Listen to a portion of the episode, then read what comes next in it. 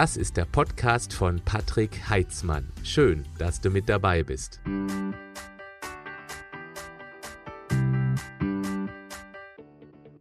Das ist eine neue Session. Du fragst, ich antworte. Bevor wir mit dem Thema von heute durchstarten, möchte ich einen kleinen Aufruf machen. Wenn dich interessiert, wie Patrick Heitzmann privat ist, wenn du Fragen privater Natur an mich hast, dann nutze diese Möglichkeit hier unter diesem Video und stell mir private Fragen. In der nächsten Session, in der nächsten Woche, werde ich mir dann die Fragen raussuchen und werde sie hier in einer extra Du fragst, ich antworte Session beantworten. Warum ich das mache?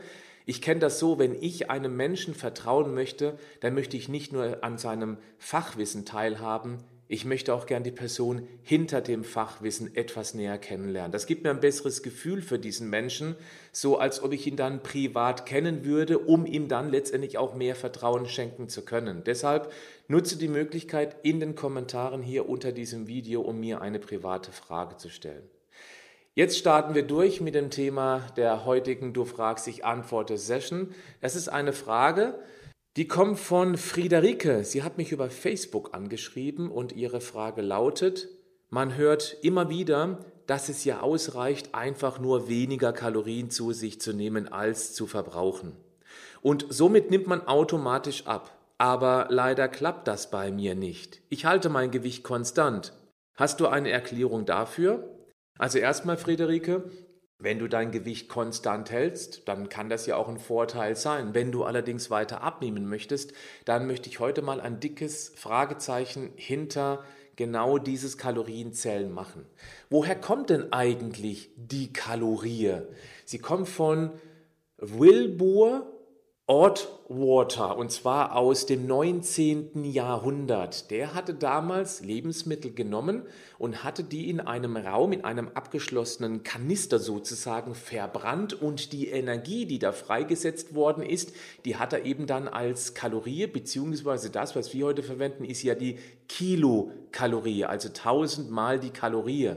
Wenn ich heute zwischen Kilokalorie und Kalorie hin und her switche, was mir immer mal wieder passiert, dann ist aber letztendlich immer die Kilokalorie gemeint. Es ist einfach umgangssprachlich die Kalorie, die man heute verwendet. Ja, ähm, es ist so, dass eine Kalorie letztendlich trotzdem nicht unbedingt eine Kalorie ist. Und genau da möchte ich heute in dieser Session ein bisschen mehr darauf eingehen. Also, Rausgekommen ist bei dieser Messung, dass zum Beispiel ein Gramm Eiweiß 4,1 Kilokalorien Energie freisetzt. Und eine Kilokalorie ist der Wert, Achtung, jetzt wird es ein klein wenig technisch, aber technisch aber einfach gehalten, um ein Liter Wasser, um ein Liter Wasser von 15 Grad auf 16 Grad zu erhitzen und das sogar noch auf einer bestimmten Meereshöhe. Also das ist jetzt wirklich sehr technisch, was uns jetzt für den Alltag mit Kalorienzellen eigentlich gar nichts bringt.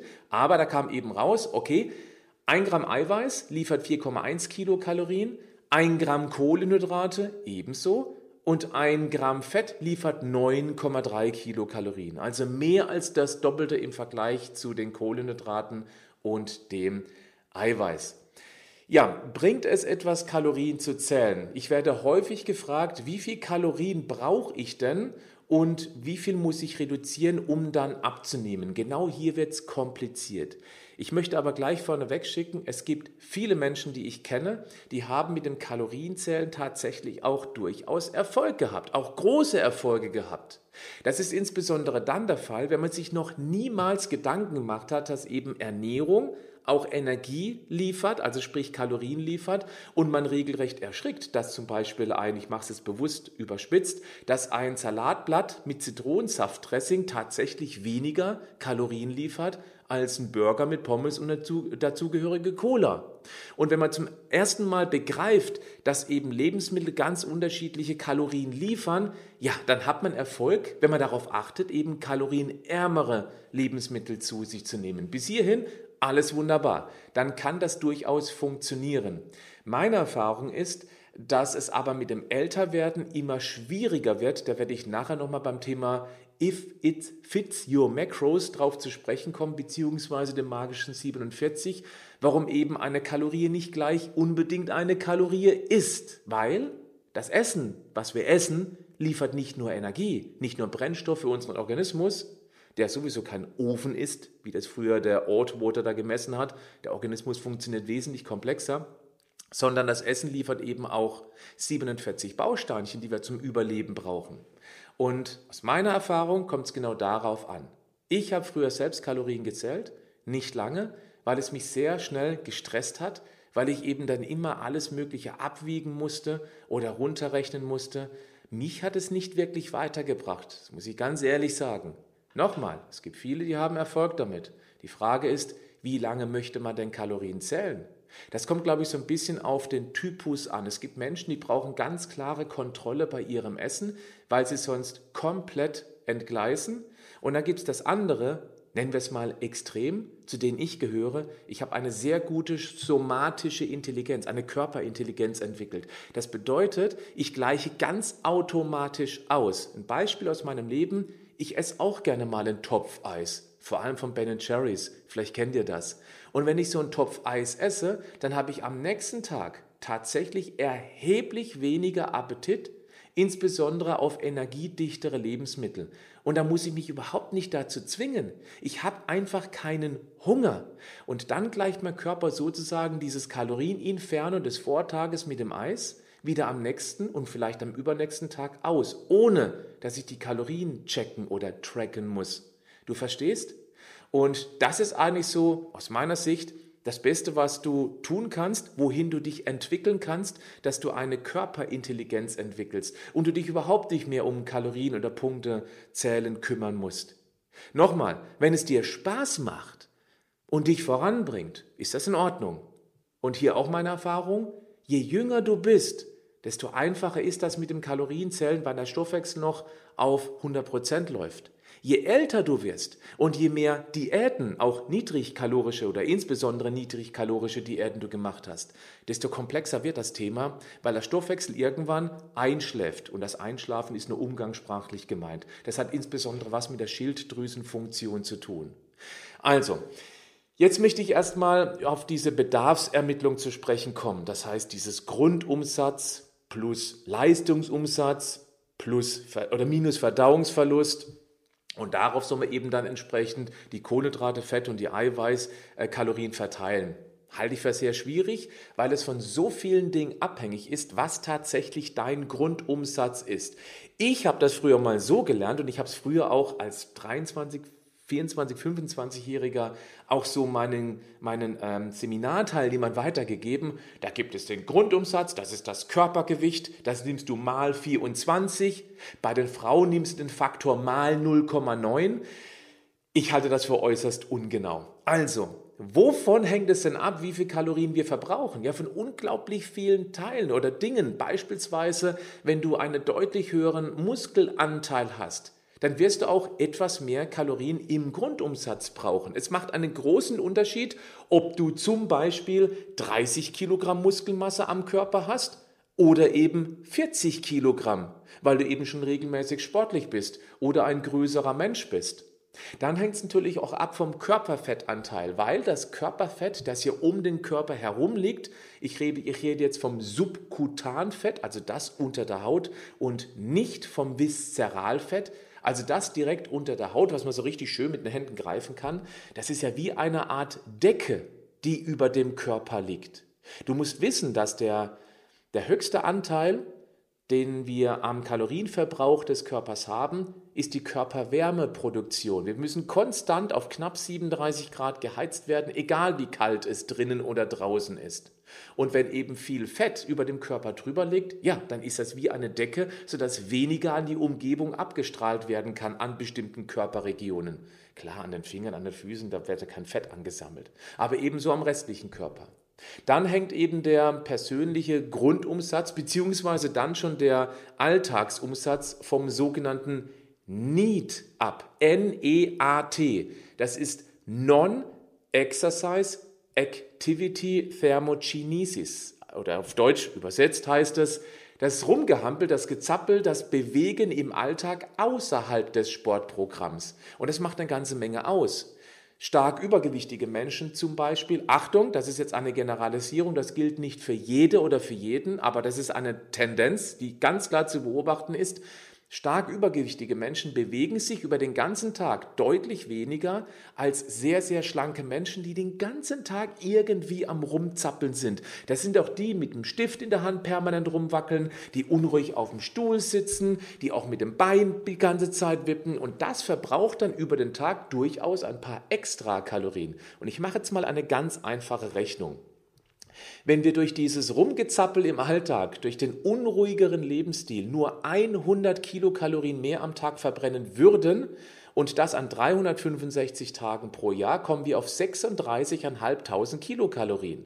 Ein Kilogramm Körperfett hat 7000 Kilokalorien, Achtung, nicht 9300.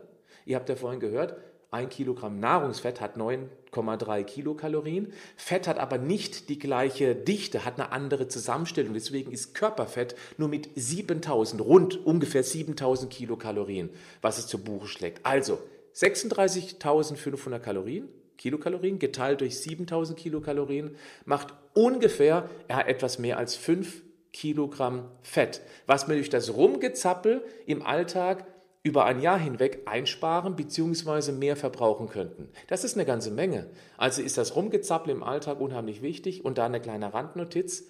Bevor man sich ein intensives Sportprogramm vornimmt, wo man genau weiß, ach, das ziehe ich eh nicht durch, wäre das wesentlich sinnvoller, dass wir unseren Alltag mal abchecken, wo wir uns mehr bewegen könnten. Ich mache einfache Beispiele, fange mit dem an, was jeder von euch kennt. Ja, nimm doch tatsächlich mal die Treppe statt den Fahrstuhl.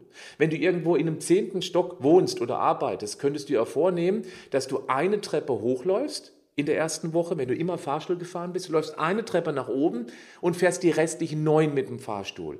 In Woche zwei nimmst du zwei Treppen oder zwei Stockwerke die Treppe und fährst acht Stockwerke mit dem Fahrstuhl.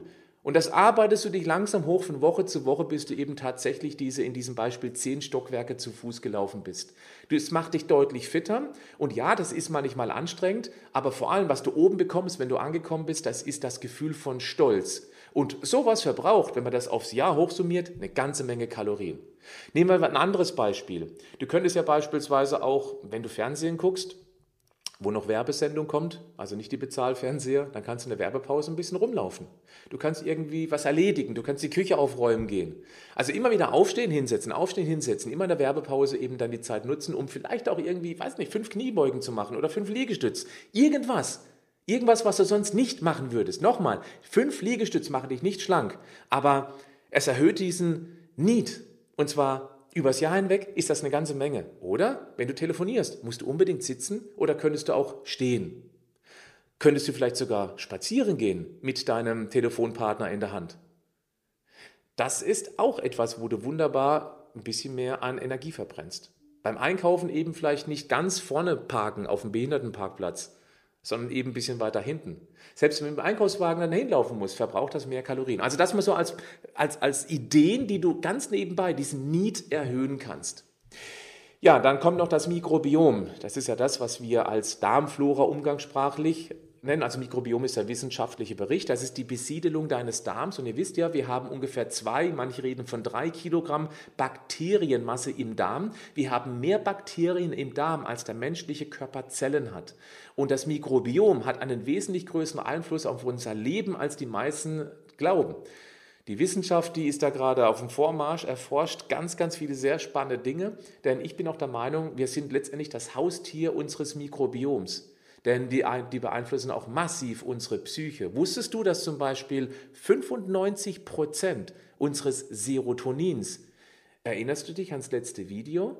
Das Serotonin war das, wo wir den Abstand von dieser Problemmauer nehmen können. 95 Prozent wird im Darm davon produziert.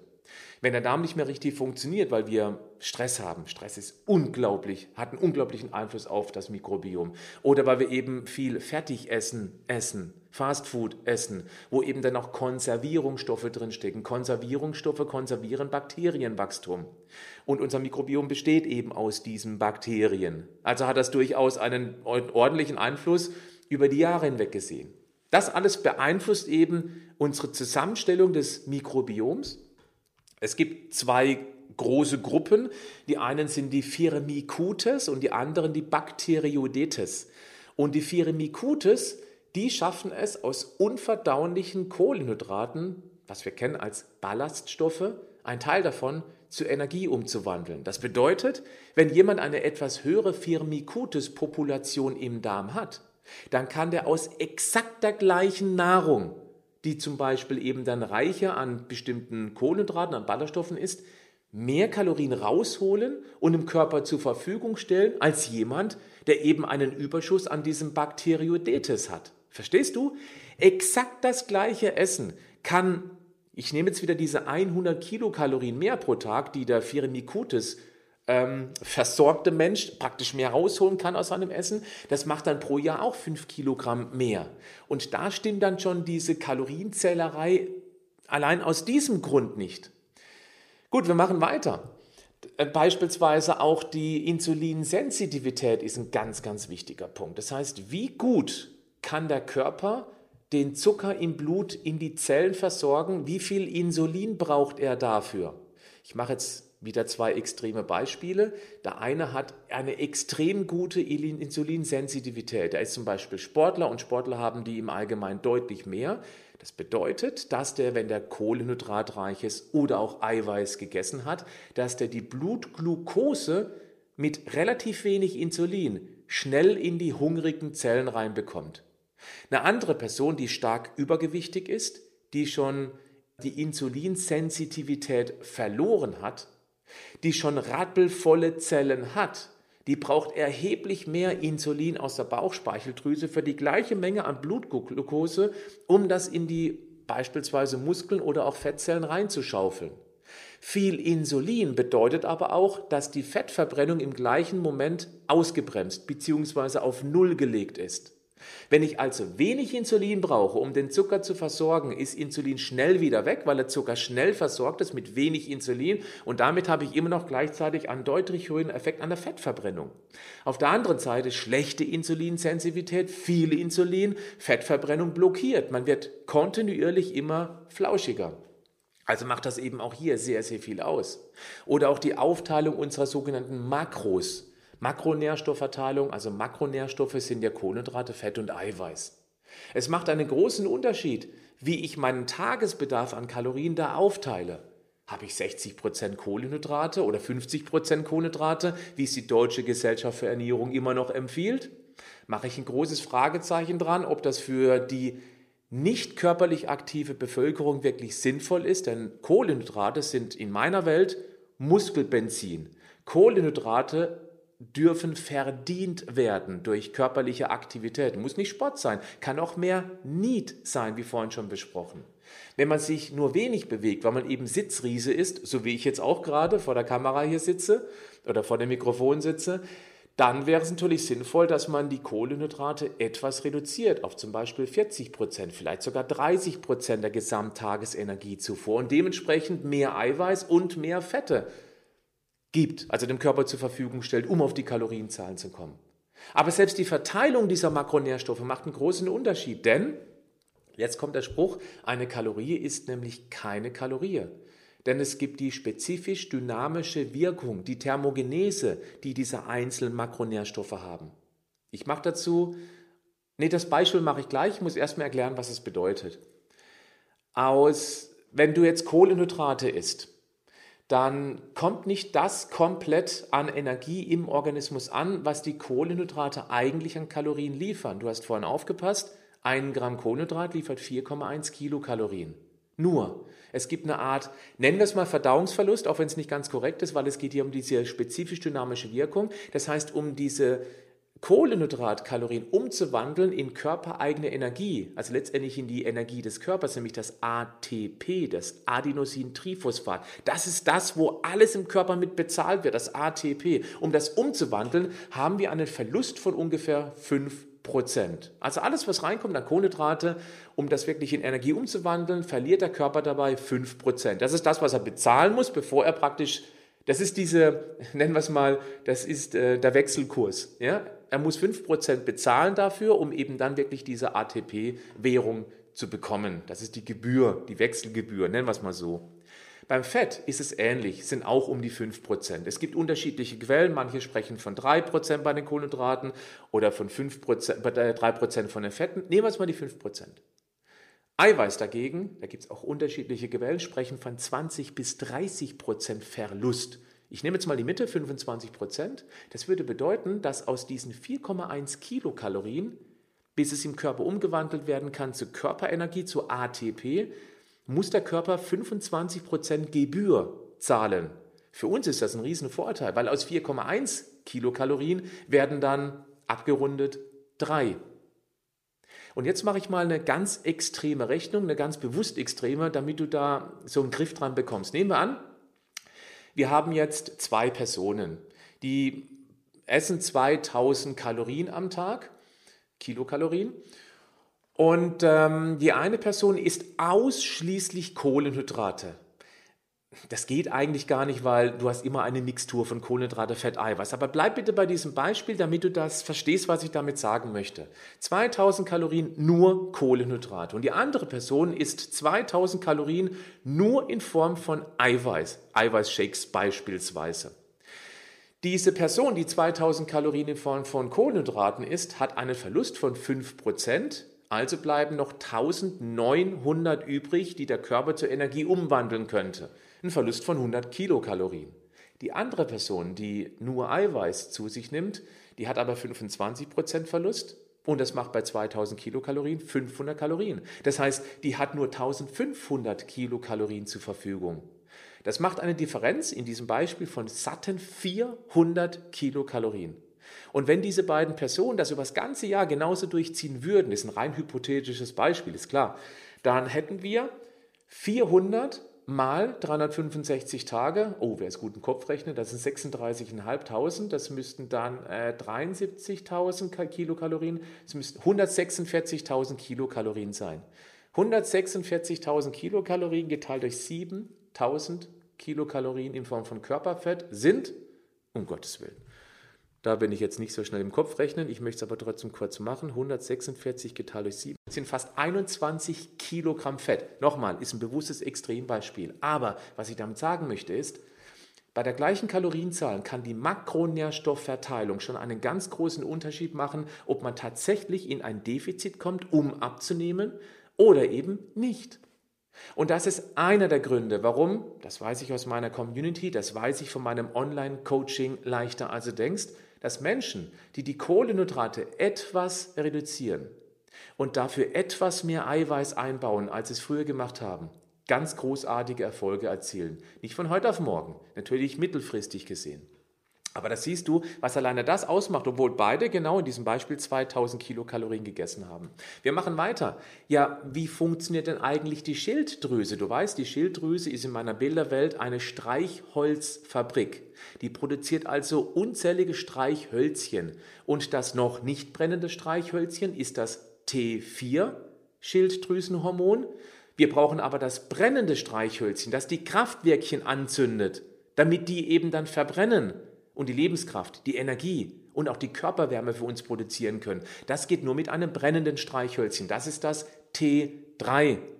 Das heißt, wenn der Körper ganz schlecht Streichhölzchen produziert, das ist Problem Nummer eins, beziehungsweise zwar genügend T4 Streichhölzchen produziert oder dass ein, ähm, eine Stoffwechsel angeschlagene Person als Medikament bekommt. Es gibt ja L-Tyrox oder Eutyrox, das sind so ganz typische T4 Hormone, die man einnehmen kann, macht doch nichts aus. Wenn du wenig produzierst und das dann dazu gibst, dann hat das nicht wirklich Nebenwirkungen, wenn es einigermaßen gut eingestellt ist. Das ist okay. Nur, was der Körper tatsächlich von diesen noch nicht brennenden Streichhölzchen in die brennenden Streichhölzchen anzünden kann, das ist wieder sehr individuell, weil das passiert zum Beispiel, zum Beispiel zum großen Teil in der Leber. Und wenn die Leber nicht genügend Vitamin A hat, nicht genügend Vitamin D hat, nicht genügend Selen, Eisen, Kupfer, Zink hat, dann kann das Probleme geben beim Anzünden. Das heißt, die Reibefläche funktioniert nicht mehr richtig. Und dann können diese Person, kann genau die gleiche Kalorienzahlen essen wie eine andere Person, meist eher jüngere Personen, die noch keinen diätversauten, angeschlagenen Stoffwechsel haben, die können genau das gleiche essen. Die eine nimmt ab und die andere nicht. Also macht die Schilddrüse sehr viel aus. Wer das Gefühl hat, dass er relativ wenig isst und vielleicht schon einige Diäten hinter sich hat.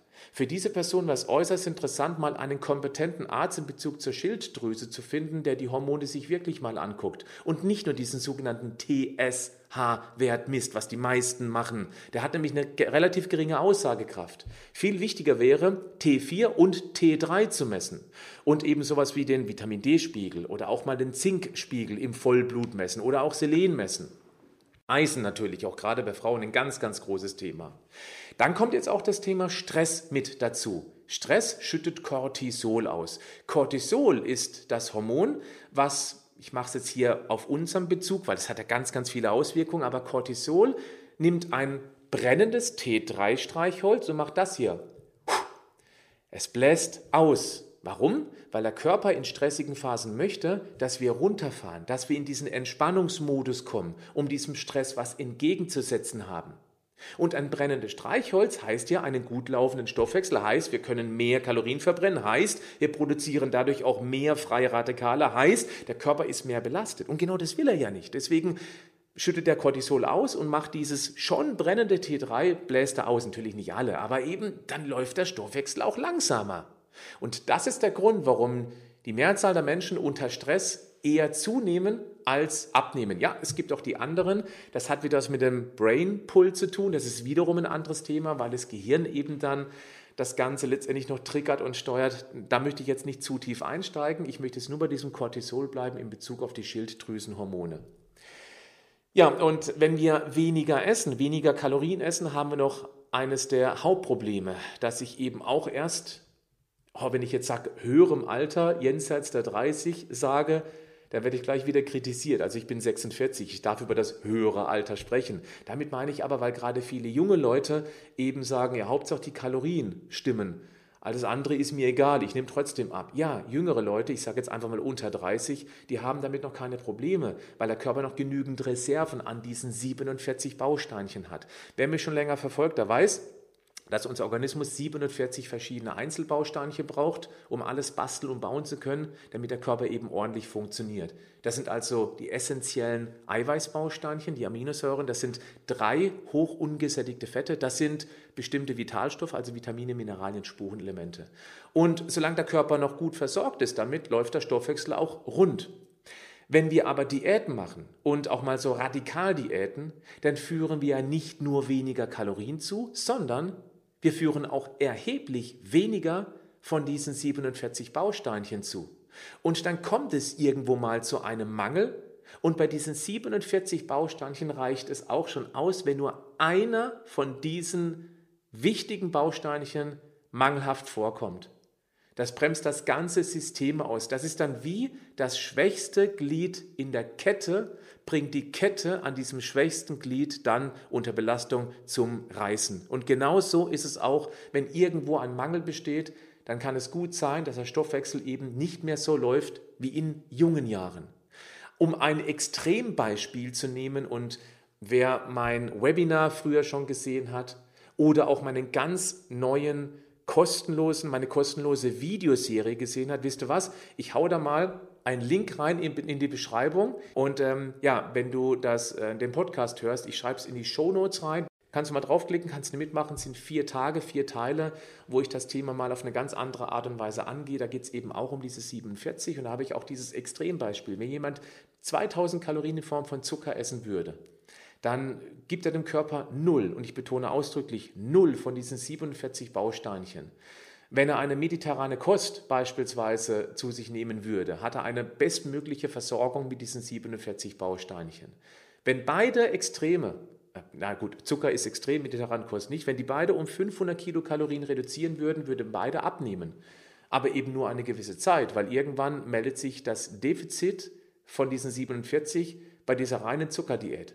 Macht natürlich keiner nur Zucker essen. Ich erkläre es in dieser Videoserie sehr ausführlich, denn da gehe ich auf das auf dieses Beispiel auch näher ein und erkläre eben auch, dass eine getreidebetonte Kost ebenfalls ganz große Probleme mit sich bringen könnte. Warum? Das erkläre ich in dieser Videoserie. Also klick mal da oben drauf, beziehungsweise in die Beschreibung des Videos, des Podcasts und mach da einfach mal mit.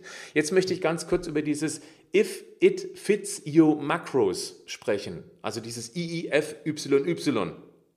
Das machen vor allem gerne junge Leute und die sagen, hey, solange ich meine Kilokalorien einhalte, also das, was ich brauche, um abzunehmen, solange ich das mache, ähm, ja, dann ist es doch total egal, wie ich diese Kilokalorien zuführe. Ich kann es auch über Schokolade machen, ich kann es auch über Coke machen, über Cola. Ich kann auch mal irgendwie, weiß nicht, meinen Snickers essen. Hauptsache, ich habe meine Kalorien eingehalten. Ja, bei jungen Leuten geht das tatsächlich noch ziemlich gut, weil die noch keinen angeschlagenen Stoffwechsel haben, weil die wenig Diäterfahrung haben. Aber wenn man das immer und immer wieder holt, dann kommt genau das, was ich bei meiner Zielgruppe also ich spreche ja vor allem die über 30 an, die schon Diät versaut sind, also schon schlechte Erfahrungen mit Diät gemacht haben. Die merken dann, das geht nicht mehr so wie früher. Und dann kommt der Spruch, ja, mit dem Alter geht's bergab. Mit dem Alter verlangsamt sich der Stoffwechsel. Okay, da kann ich nur sagen, ich bin 46, ich habe einen Körperfettanteil, der konstant seit, weiß nicht, 10 Jahren um die 10 Prozent, manchmal 8 Prozent, manchmal 10,5 Prozent liegt. Es scheint also nicht so zu sein, dass der Stoffwechsel langsamer läuft. Und hey, Ihr habt es vorhin gehört, ich esse auch mal ein Topf Eis. Ich mag auch gern Schokolade. Ich esse auch mal Knäckebrot, also die bösen Kohlenhydrate, was ja völliger Quatsch ist.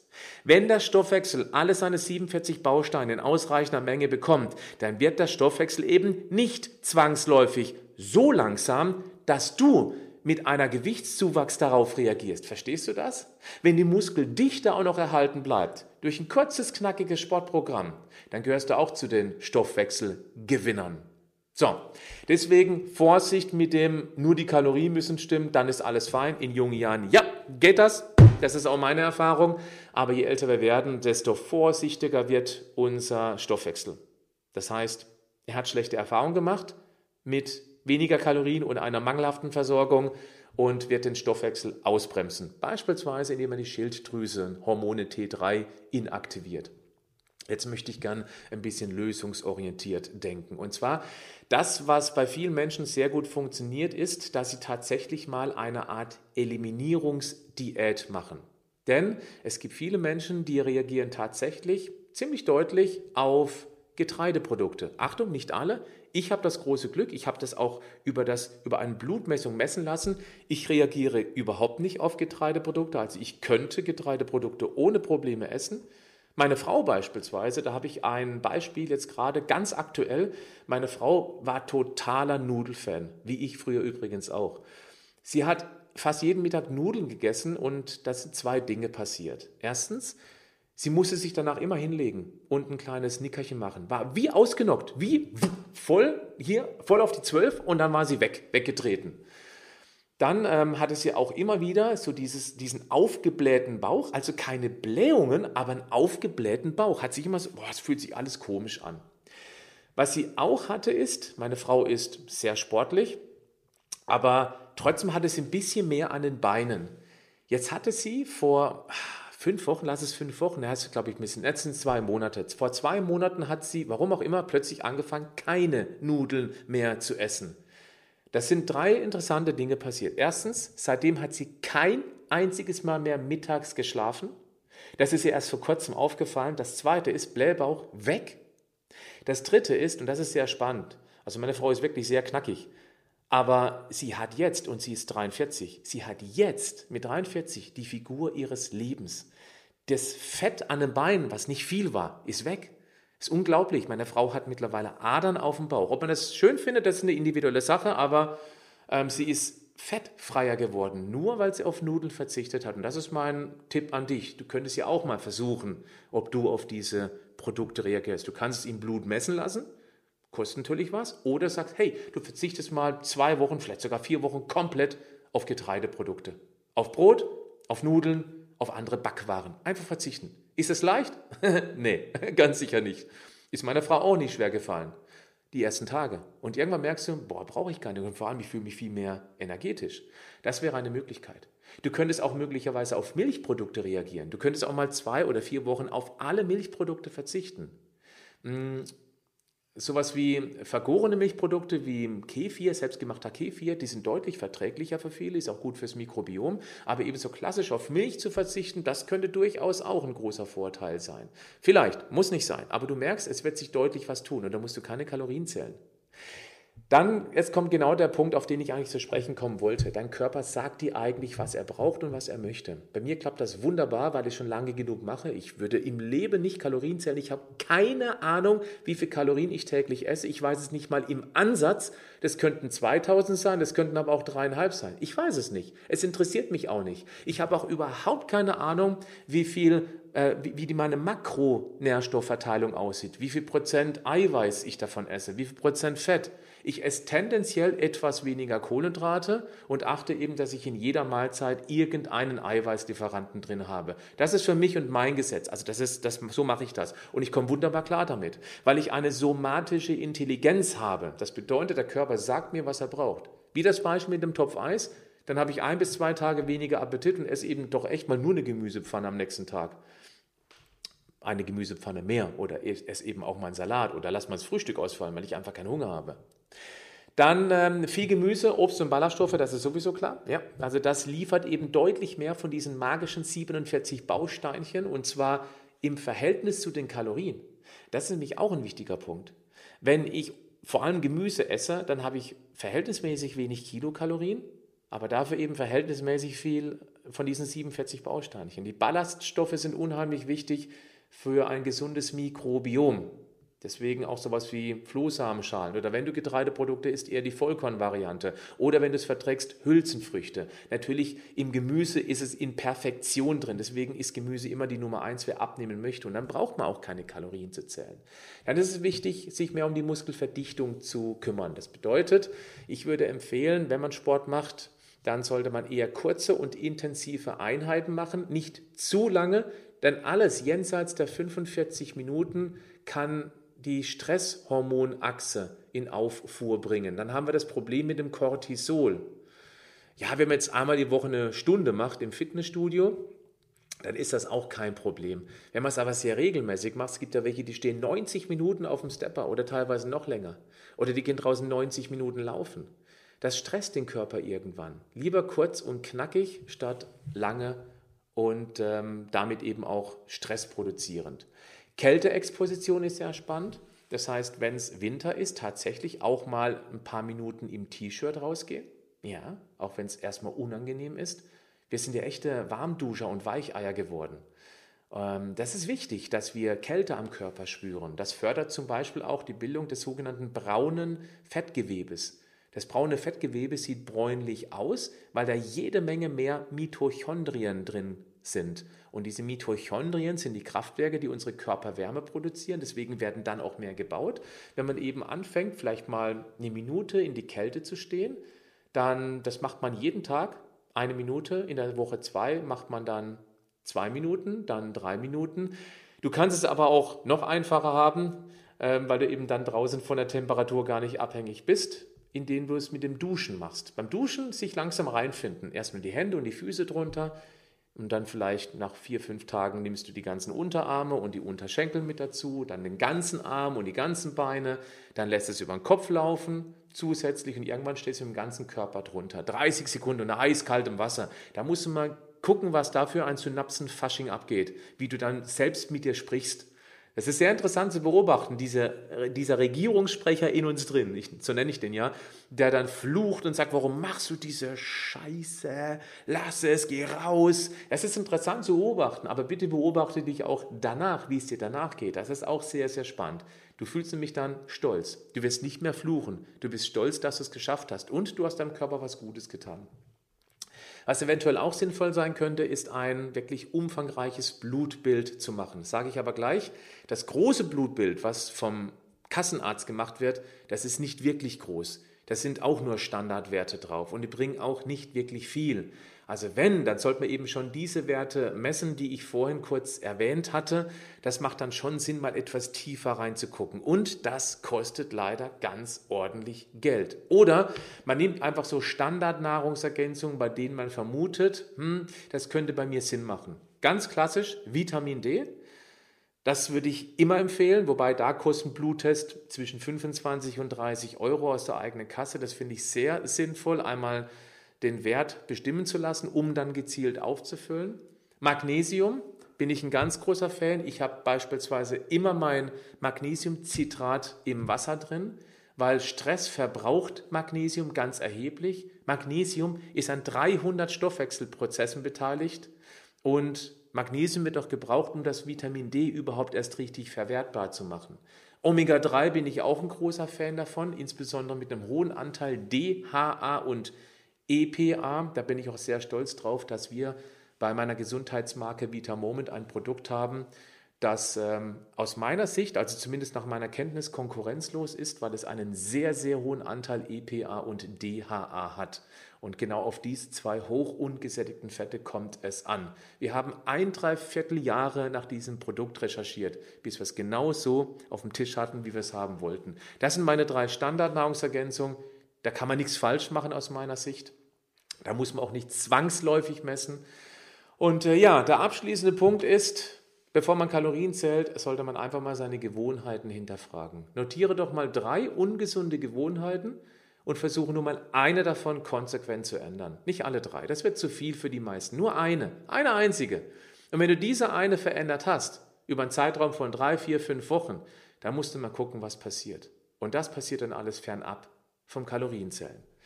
Schön, dass du mit dabei warst. Ich bin gespannt, was jetzt an möglichen Fragen zu meinem Privatleben, zu Patrick privat kommt. Da werde ich dann nächste Woche eine Du fragst, ich antworte Session draus machen. Wenn du bis hier angeschaut hast, Respekt, ist ja ein ziemlich umfangreiches Thema. Würde mich freuen, wenn du den Podcast bewertest, beziehungsweise hier einfach einen Daumen hoch lässt. Dann habe ich auch gesehen, dass du wirklich bis zum Schluss geschaut hast. also, bleib gesund, aber mach auch was dafür. Bis dann. Ciao.